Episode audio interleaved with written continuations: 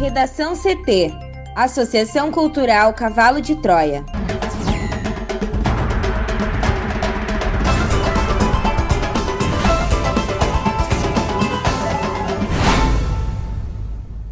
Agora, no Redação CT. Indígenas e quilombolas recebem primeira dose da vacina contra a Covid-19 em Porto Alegre. Secretaria da Saúde e MP lançam um formulário para denunciar furafilas da vacina no Rio Grande do Sul. Prévia da inflação registra maior número para janeiro desde 2016. Começam hoje as inscrições para o FIES 2021.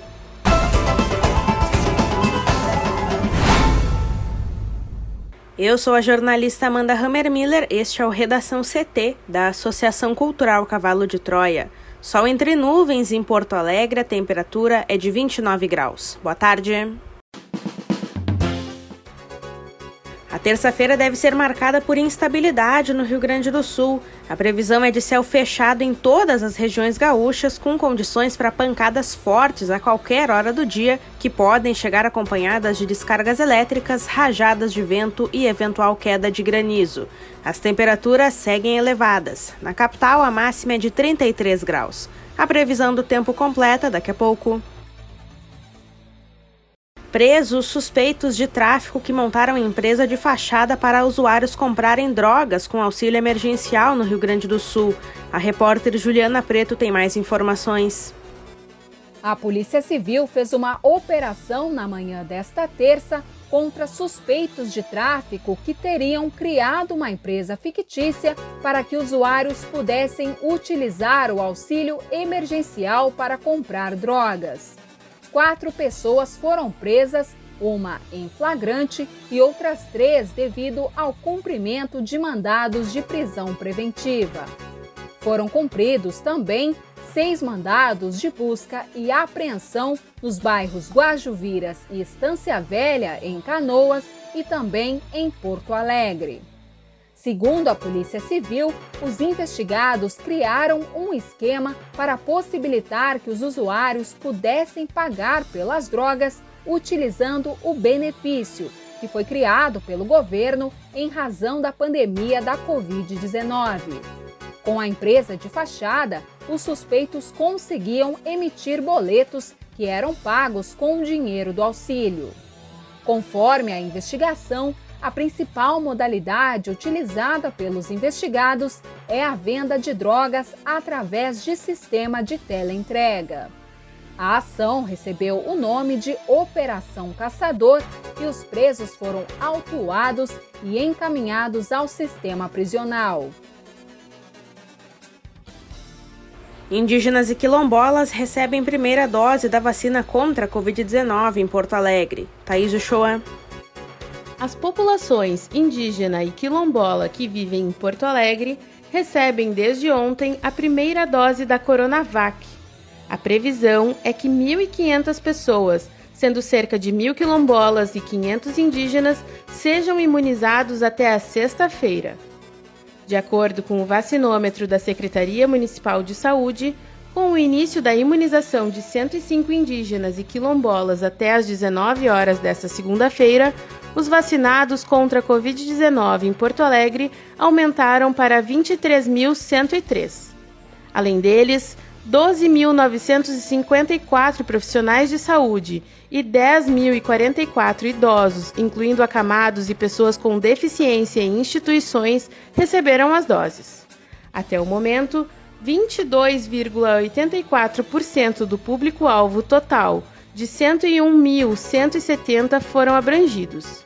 Ontem pela manhã, um dos locais de imunização foi a aldeia Caigangue do bairro Lomba do Pinheiro.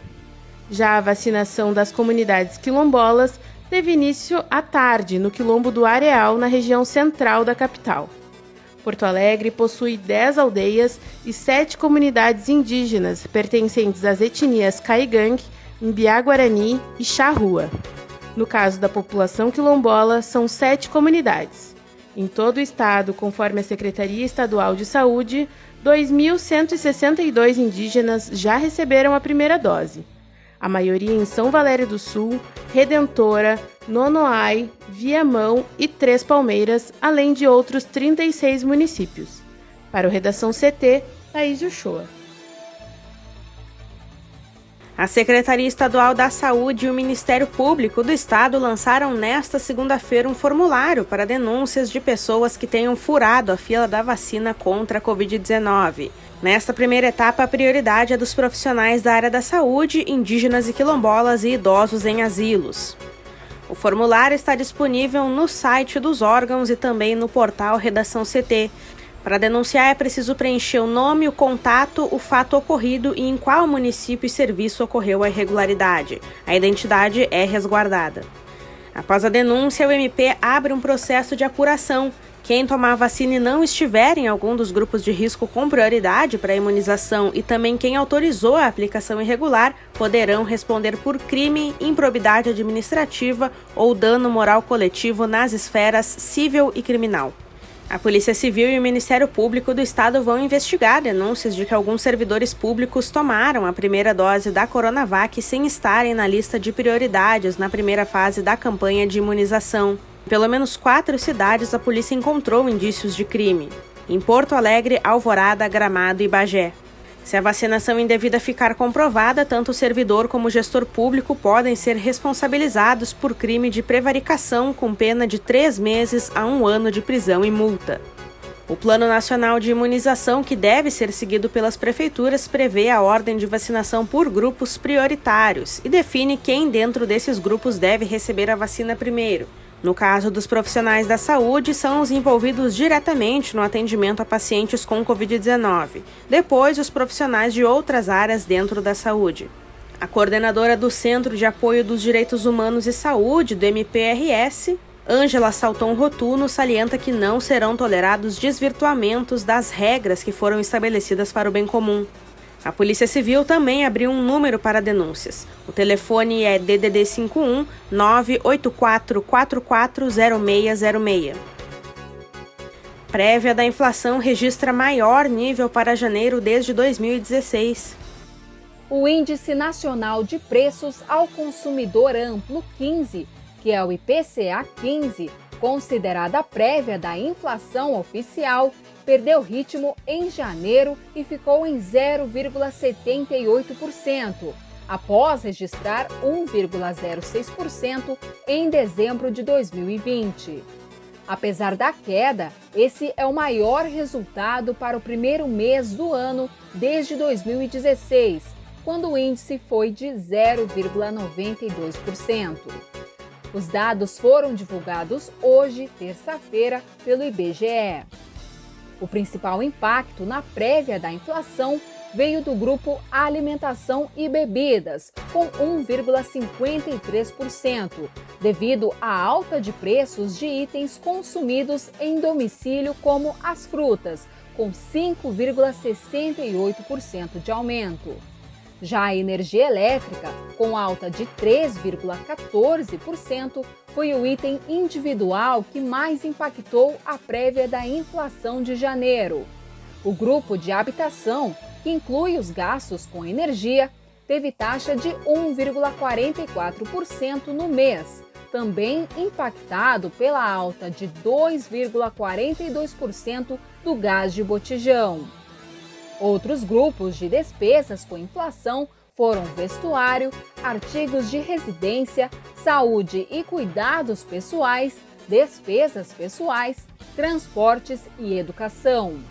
A comunicação foi o único grupo com deflação, ou seja, a queda de preços, com menos 0,01%.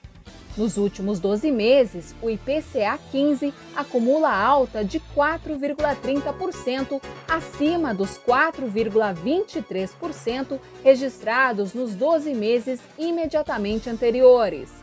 Em janeiro de 2020, a taxa foi de 0,71. Aqui em Porto Alegre, houve uma desaceleração do valor, seguindo a tendência nacional, mas o índice ficou acima da média do país. O IPCA 15 na capital gaúcha fechou em 1,11%, o segundo percentual mais alto entre as regiões estudadas. O resultado foi puxado, sobretudo, pelo grupo Habitação, que teve alta de 2,11%, seguido pelo aumento de 1,70% nos alimentos e bebidas. O maior índice foi observado na região metropolitana do Recife, com 1,45%, principalmente por causa das altas nos preços da gasolina e da energia elétrica. Já Brasília teve o menor resultado, de 0,33%, influenciado pela queda nos preços das passagens aéreas. Para o Redação CT, Juliana Preto. Somente metade das pessoas que receberam auxílio emergencial com indício de fraude devolveu o recurso para a União. A Receita Federal registrou um total de 382.024 benefícios com irregularidades, segundo o relatório apresentado na segunda-feira. Até o momento, de acordo com o Ministério da Cidadania, 219 mil beneficiários que receberam auxílio, mas não se enquadravam nos critérios da lei, devolveram o valor pago irregularmente. Com isso, voltaram aos cofres públicos 260,3 milhões de reais. Ao todo, foram detectados e cancelados o cadastramento de mais de 3,82 milhões de pedidos irregulares, o que evitou a saída indevidamente dos cofres públicos de cerca de 2,3 bilhões de reais. A informação é do governo federal. O auxílio emergencial foi criado para minimizar os impactos da pandemia de coronavírus entre os trabalhadores informais e população de baixa renda e teve o último depósito em 29 de dezembro. Foram cinco parcelas de 600 reais e quatro de 300 reais, sendo que mães, chefe de família tiveram direito em dobro. O auxílio beneficiou 67,9 milhões de pessoas com 294 bilhões de reais. Nesta quarta-feira será liberado pela Caixa o último saque para 3,3 milhões de beneficiários. Desde o início do programa, a Polícia Federal já instaurou 516 inquéritos policiais para investigar as fraudes no auxílio emergencial.